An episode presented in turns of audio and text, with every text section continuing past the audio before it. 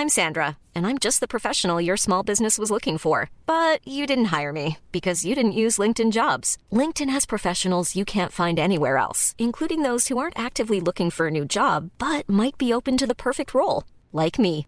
In a given month, over 70% of LinkedIn users don't visit other leading job sites. So if you're not looking on LinkedIn, you'll miss out on great candidates like Sandra. Start hiring professionals like a professional. Post your free job on linkedin.com/people today.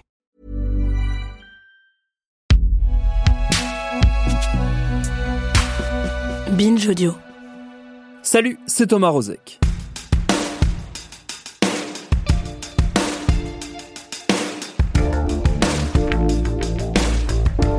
À peine en place, la nouvelle ministre de la Santé, Brigitte Bourguignon, a vu arriver sur son tout nouveau bureau une note qui promet quelques remous. Un avis de la Haute Autorité de Santé qui préconise un rappel de vaccin contre le Covid à l'automne pour les plus fragiles. Car oui, la pandémie est encore là. Les armes pour s'en prémunir aussi, mais, et c'est un peu plus embêtant, les dégâts laissés par deux années de friction autour des traitements, des masques, des vaccins, des passes, etc., etc., eux aussi sont encore là.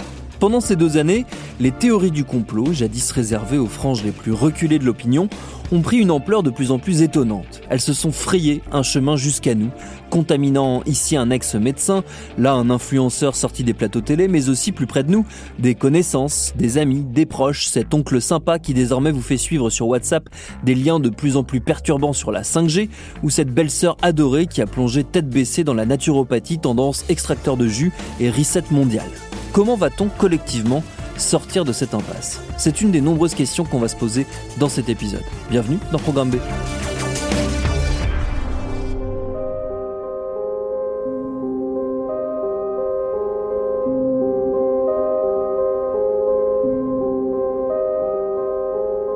Notre invité, c'est mon confrère Anthony Mansuy du magazine Society.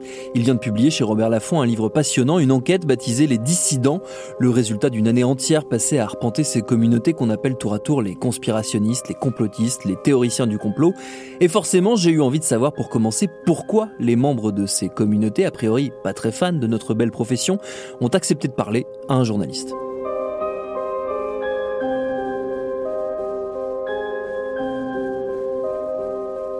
Déjà dans le livre, je fais la distinction entre les producteurs et les consommateurs. Et donc les producteurs ont souvent euh, soit des modèles économiques, soit un peu de linge sale à cacher, soit ils font ça de mauvaise foi, donc ils n'ont pas forcément envie de parler toujours, même si certains sont assez nombreux à, avoir accepté de me parler. Mais les consommateurs, du coup, ont moins, déjà cette barrière-là qui, qui n'est pas présente, et, euh, et en plus, parfois, je me suis retrouvé avec des gens qui étaient assez ravis de me parler d'autres qui disent ah, super, c'est génial et tout, on va pouvoir parler, etc. Alors ça veut pas dire que une fois que le contact est pris, il n'y a pas deux heures de discussion au téléphone euh, ou euh, au café pour euh, pas forcément les convaincre, mais leur expliquer ma démarche. Et donc du coup, ça demandait d'expliquer ce qu'était Society, le magazine pour lequel je bosse, qui est un, journal indépendant ou en tout cas qui est pas adossé à un groupe industriel. Euh, leur expliquer aussi ma démarche, qui est une démarche vraiment de comprendre, c'est-à-dire que eux sont pris dans, étaient pris ou sont toujours pris dans la guerre culturelle du Covid, en fait, qui était sur Internet à poster. Enfin, c'est une guerre du poste, en fait, cette guerre euh, du Covid, enfin sur le sur le terrain des réseaux sociaux. Donc ils étaient pris là-dedans à, à se faire pointer du doigt en permanence. Et du coup, moi, quand je leur ai dit que j'étais pas d'accord avec eux, je leur promets pas du tout un truc bisounours, on est d'accord sur tout. En revanche, je suis pas non plus là pour les pointer du doigt. C'est-à-dire que je changerai probablement pas d'avis en discutant avec eux, mais en tout cas, j'ai envie de comprendre leur parcours, comprendre en fait le point de bascule quoi.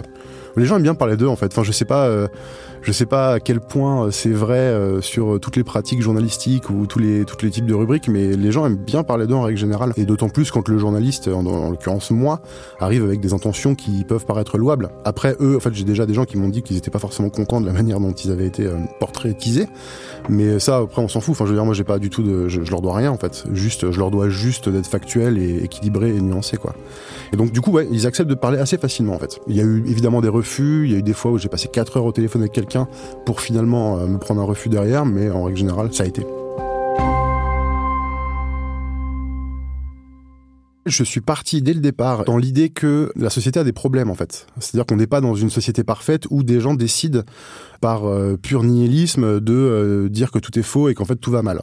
Les conspirationnistes vont souvent penser que les journalistes, euh, puisqu'ils défendent le statu quo, en fait ne seront pas à même de le reconnaître. Et moi je suis parfaitement à l'aise à l'idée d'aller voir quelqu'un et de lui dire oui, il y a, il y a énormément de scandales sanitaires, pharmaceutiques depuis 20, 25 ans, 30 ans. Mais ça ne veut pas dire que le vaccin est euh, rempli de saloperies avec euh, des lames de rasoir ou des, euh, des micro-puces qui vont nous cibler à distance. C'est pas comme ça qu'en fait on établit les faits et la réalité. Donc moi, quand j'arrive face, face à ces gens qui voient des complots partout, en fait, je, je les prends pas de haut parce que généralement, ça, ils le savent en fait. Et, et c'est une défiance qui peut paraître légitime à cet égard-là. Et en plus de ça, j'ai pas du tout l'autre cuidance de penser que moi je sais tout. Euh, que euh, les journalistes savent tout, euh, on s'est tous trompés en tant que personne, on a tous cru des trucs faux, on a tous été dans la mauvaise direction et les parcours de vie en fait sont pas forcément linéaires. Enfin il y a plein de gens chez qui ça a été une, une lubie pendant un an ou deux et ils sont passés à autre chose derrière en fait. Donc je j'arrive pas, disons, auréoler du saut de la vérité absolue et éternelle face à des gens débiles qui croiront jamais la vérité quoi. J'ai vraiment envie de les comprendre quand j'y vais quoi.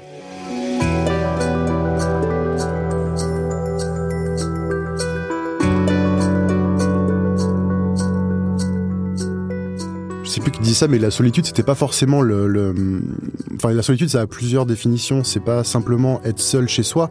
On peut très très bien euh, être seul, mais entouré des autres. Et en fait, c'est plus ce type de solitude-là que j'ai vu euh, chez les gens, c'est-à-dire des gens qui se sentaient jamais à leur place, jamais, euh, jamais pris dans le moment présent, jamais de joie, jamais de le sentiment que la vie n'a pas forcément énormément de sens non plus.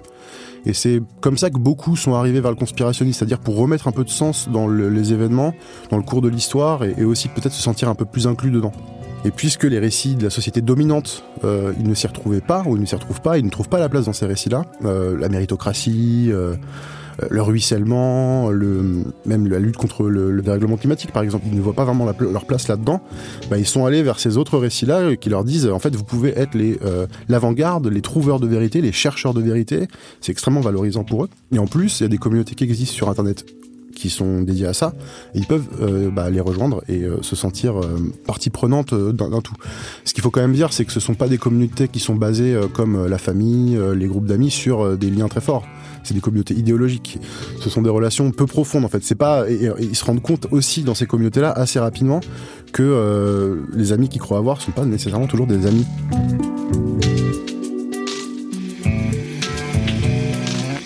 Le truc qui s'est passé avec le temps, euh, c'est que, en fait, moi, je commence à, pouvoir aller sur le terrain en juillet 2021, puisque c'est à ce moment-là que le pays rouvre et qu'il y a le pass sanitaire qui est instauré.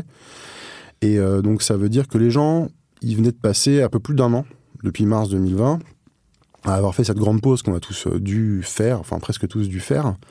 Donc ils ont euh, construit ces relations-là dans le virtuel avec des gens, mais aussi avec des récits et des discours euh, pendant à peu près un an. Et donc, euh, quand le pays rouvre, en fait, il... moi, moi, en fait, je vais directement à la première manifestation euh, au Palais Royal, à Paris, et je vois, en fait, tout ce que j'ai vu sur le net émerger dans le réel. Et moi, ça me frappe, mais monumentalement, le bouquin, ça devait pas être ce qu'il est au final aujourd'hui. Ça devait être un bouquin plus de distance, justement, moins rapproché. Et quand je suis allé euh, sur le terrain à ce moment-là, je me suis dit, waouh, c'est incroyable, en fait, ça a vraiment travaillé les identités des gens. Ça les a changés. Et vraiment, les gens postaient, enfin, ils étaient là avec des posters, des affiches dans la rue, comme s'ils postaient des trucs sur Internet. Il y avait même des, des sites de fake news qui venaient distribuer des journaux papier dans la rue. Euh, enfin, c'était assez frappant. Donc, du coup, j'ai, en fait, à ce moment-là, j'ai tout bazardé ce que j'avais fait et j'ai tout recommencé quasiment le livre. Et, euh, un, des grands enseignements que j'ai pu tirer de ces rencontres-là, c'était que les gens avaient divorcé de la société dite mainstream ou dominante et euh, pour créer ce qu'ils appellent le nouveau monde qui est en fait pas le nouveau monde où on crée des nouvelles institutions, où euh, on essaie de chercher le plus grand bonheur pour le plus le maximum de monde possible, mais simplement en fait faire un, espèce de travail de transcendance individuelle et de créer le nouveau monde pour soi ou pour des petites communautés autour de soi. Et donc du coup des gens qui, j'ai vu des gens passer d'agents immobiliers euh, à Bruxelles à euh, mettre yoga en hypnose dans le sud de la France en 4-5 mois. Et en fait, elle y trouve cette fille-là qui s'appelle Alessia, elle y trouve mais 100 fois plus de sens dans sa vie. Et le problème, c'est que tout ça, c'est basé sur, euh, sur l'idée qu'on va bientôt passer à la conscience 5D et que euh, et qu'il y a des saloperies dans le vaccin, quoi. Et malheureusement, c'est pas le cas. Et donc, je sais pas à quel point ça sera solide, mais en tout cas, il y a cette recherche de sens, de communauté qui est extrêmement présente et à laquelle, à côté de laquelle on passe pas mal, en fait. Si on ne passe pas du temps avec les gens et, qu'on n'essaie pas d'aller voir bah, les raisons profondes qui font, euh, qui font vont là-dedans. Et en plus de ça, moi, en tant que journaliste, et en tant que citoyen, en fait, en tant qu'être humain en 2022 en France, je peux pas forcément leur donner tort à 100% sur cette recherche de sens. On se pose tous cette question-là à notre niveau. Et, euh, et, donc, du coup, ça pose aussi la question de comment la société peut créer des projets comment la société peut être réorientée vers la création de grands projets qui pourraient réinjecter un peu de sens dans la vie des gens.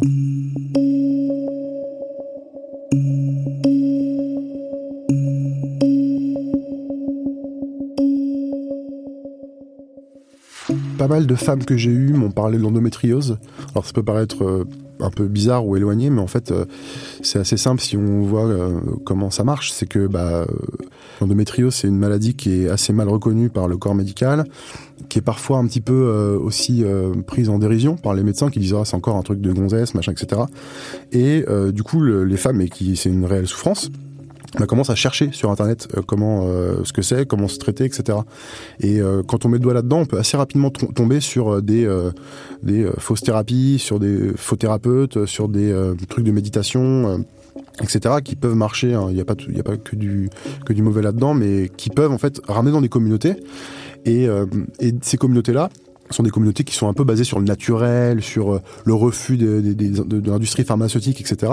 Et euh, du coup, bah, quand on arrive en 2020 où il faut se reposer sur le gouvernement et l'industrie pharmaceutique pour sortir d'une énorme crise, bah, il y a cette terreau de défiance qui existe déjà. C'est revenu assez fréquemment en fait, ce truc de l'endométriose comme point de départ. En tout Mais ça, il, fallait aller voir les gens pour le voir. Et encore une fois, c'est pas forcément tout le monde. Mais en tout cas, c'est intéressant de le voir et je pense que ça pourrait être intéressant de, que des chercheurs se penchent là-dessus en prenant des outils plus de la recherche pour confirmer ou, ou infirmer ça. Euh, chez des hommes, des hommes peut-être un peu plus âgés, c'était une forme de recherche d'héroïsme le besoin de se sentir euh, un peu ce qu'on disait tout à l'heure, euh, de remettre un peu d'héroïsme dans l'existence, de, se sentir de se sentir partie prenante d'une quête, de euh, d'une envie de changer le monde. Il y a ça aussi. Et après, on peut aussi parler des, des scandales pharmaceutiques qui vraiment revenaient tout le temps. J'ai beaucoup eu aussi de gens qui m'ont parlé du, du référendum de 2005 sur le traité de Lisbonne comme du moment où ils ont senti que, euh, bah, en fait, c'était une vraie, euh, un vrai viol démocratique. C'est le mot qui a été employé une ou deux fois par des gens. Euh, et à ce titre-là, je pense qu'on peut, à minima, leur donner raison. C'est jamais des gens qui sont passés du rationnel invétéré aux conspirationnistes qui n'en démordent pas du jour au lendemain. C'est toujours en fait des parcours de vie des petites pierres, des petites briques qui sédimentent au fur et à mesure dans le parcours des gens, mais qui du coup euh, bah, sont relatifs à la pensée magique, euh, à la défiance vis-à-vis des institutions, au conspirationnisme aussi, mais qui étaient en compétition jusqu'en 2020 chez ces gens-là, avec euh, le calcul rationnel du quotidien, c'est-à-dire bah, il faut emmener les gosses à l'école, et si devant les parents d'élèves je me mets à parler du 11 septembre ou de, Pfizer, bah, je vais passer pour un fou, donc je vais pas le faire, et puis ça se trouve c'est faux ce que je pense et tout, et ben en 2020 tout le monde a fait une pause, et euh, ben, on a eu le temps d'explorer un peu tous ces trucs-là. Et je pense que même euh, des gens pas conspirationnistes, et moi le premier d'ailleurs, on s'est posé beaucoup de questions en 2020. J'ai pensé à remettre ma vie euh, en question, qu'est-ce que je voulais faire, est-ce que je voulais m'engager vers ci, vers ça, euh, changer de métier, enfin c'est des questions qu'on s'est tous posées puisqu'on a eu le temps. Donc maintenant, imaginons ceux qui avaient déjà ces graines de défiance et euh, ces, cette manière de cartographier le monde qui est pas forcément toujours juste. Bah en fait, eux ils ont exploré ça et nous on a exploré autre chose.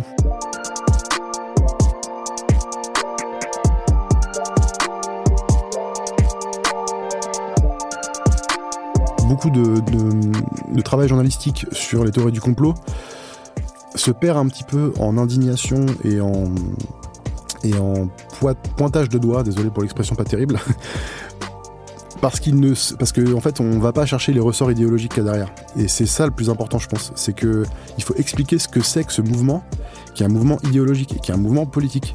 Et, euh, c'est un mouvement politique qui euh, se base sur plein d'affects, politiques qui peuvent aller de la droite à la gauche, de l'extrême droite à l'extrême gauche, mais ce mouvement reste structuré par des personnalités liées à la droite radicale. C'est très important de le dire. Il y a euh, des gens qui étaient à Civitas, euh, des gens qui sont euh, qui expliquent que leur foi c'est ce qui les guide dans leur vie et dans leur dans leur combat politique ou, ou, dans leur activisme. Donc c'est un peu l'un des l'un des problèmes aussi c'est que ça prend des affects politiques qui vont qui vont plutôt être qu'on pourrait décrire comme de gauche c'est-à-dire euh, l'indignation face au scandale pharmaceutique, face au système financier, face euh, au problème démocratique du référendum de 2005, et tout, etc. Puisqu'il n'y a pas de réponse du système, disons, euh, de plus de démocratie en réponse à ces euh, scandales-là, bah, ils sont facilement canalisables par des gens qui vont leur expliquer que c'est pas en fait un truc qu'on peut régler démocratiquement, qu'en fait c'est quelque chose, euh, quelque chose qui vient de beaucoup plus haut et que c'est un grand complot et qu'en fait bah, c'est ça qu'il faut, c'est faut aller regarder et pas les vrais rouages démocratiques de nos vies, quoi, qui sont plus chiantes à analyser, mais qui sont, mais ces, analyses-là nous permettent de comprendre comment fonctionne le monde. Et donc du coup, il faut se poser les questions de l'idéologie qu'il y a derrière.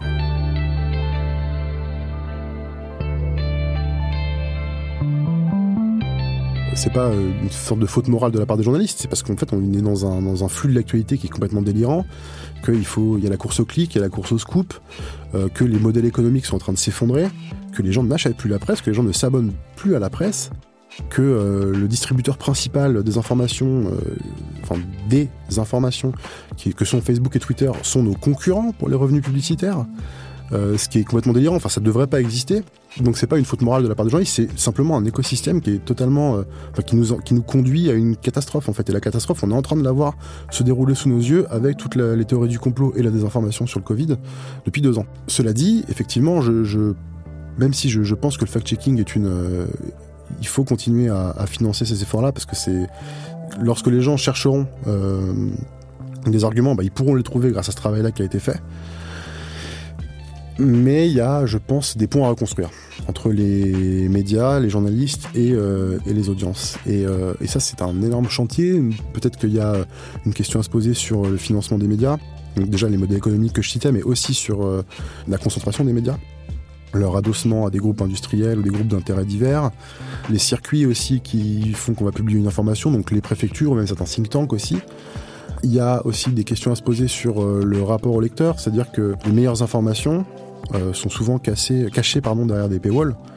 Donc moi je suis abonné au Monde par exemple, donc j'ai accès à, des trésors d'informations, super travail que font les journalistes du Monde, mais j'ai accès parce que je paye 17 euros par mois. Et malheureusement, euh, bah, en fait la concurrence c'est BFM, ou, euh, voire pire, voire bien pire en fait que BFM. Et donc les gens ont vraiment l'impression de ce divorce-là, parce qu'il faut quand même voir que paywall, ça veut dire mur d'argent, en, gros quoi. Donc il y a un mur d'argent entre le monde, les bonnes informations du monde et les gens. Et je sais pourquoi le monde a fait ça, c'est qu'en fait, euh, bah, à cause de Facebook et des, revues publicitaires qui s'effondraient, bah, il, fallait, trouver un moyen de, continuer à payer les journalistes, et c'était le seul moyen possible. Il y a une dernière chose, je pense, qui est fondamentale là-dedans, c'est euh, ne pas limiter le fact-checking qu'aux théories du complot, même s'il euh, il y a du fact-checking sur aussi euh, ce que peuvent dire les politiques, même il y en a eu pas mal sur des, des, fake news gouvernementales, notamment au moment de la, de la pitié salpêtrière, le 1er mai 2019, où Le Monde a très très vite travaillé là-dessus, Libération aussi, pour dire qu'en fait Castaner avait raconté n'importe quoi. On pourrait fact-checker des rapports de think tank, euh, enfin, on pourrait tout fact-checker. On pourrait peut-être même essayer d'associer, euh, d'associer certains, certains, euh, certaines personnes à ça, associer certaines personnes au travail journalistique, leur montrer comment ça se passe dans les rédactions. Parce que eux, ils croient qu'on on nous tient en laisse, que les actionnaires nous tiennent en laisse pour nous faire faire des choses. On sait tous les deux que ça se passe pas comme ça.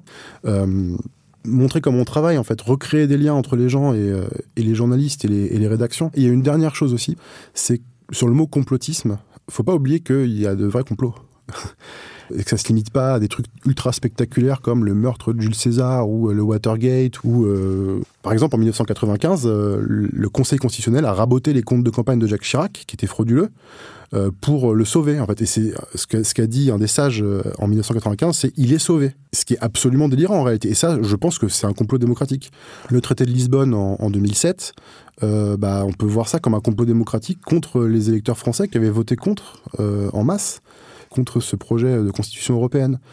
On peut voir aussi euh, Total qui depuis les années 70 en fait a caché les effets négatifs de leurs activités sur, le, sur le climat et sur les écosystèmes comme un complot, puisque c'est un complot qui a comme conséquence l'augmentation des, températures et qui va avoir en cascade des conséquences mais dramatiques et bien pire que n'importe quelle théorie du complot.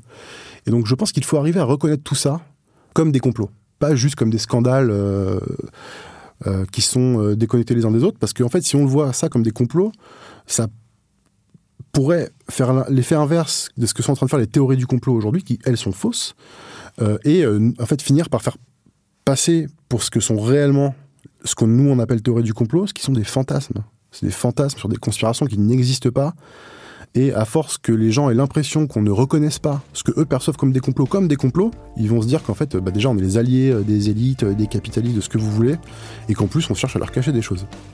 Et ça, c'est dramatique. Et je pense qu'on a, on a ce travail-là à faire, nous aussi, peut-être de réflexion et de remise en contexte permanente.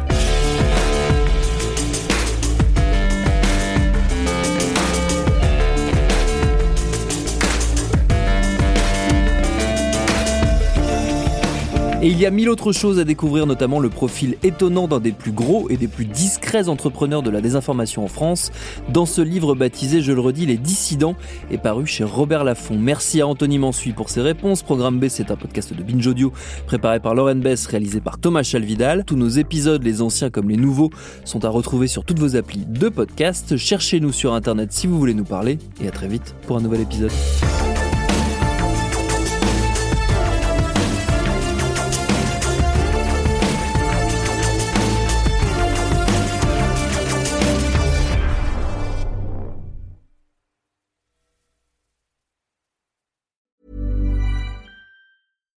When you make decisions for your company, you look for the no-brainers. And if you have a lot of mailing to do, stamps.com is the ultimate no-brainer. It streamlines your processes to make your business more efficient, which makes you less busy. Mail checks, invoices, legal documents, and everything you need to keep your business running with stamps.com.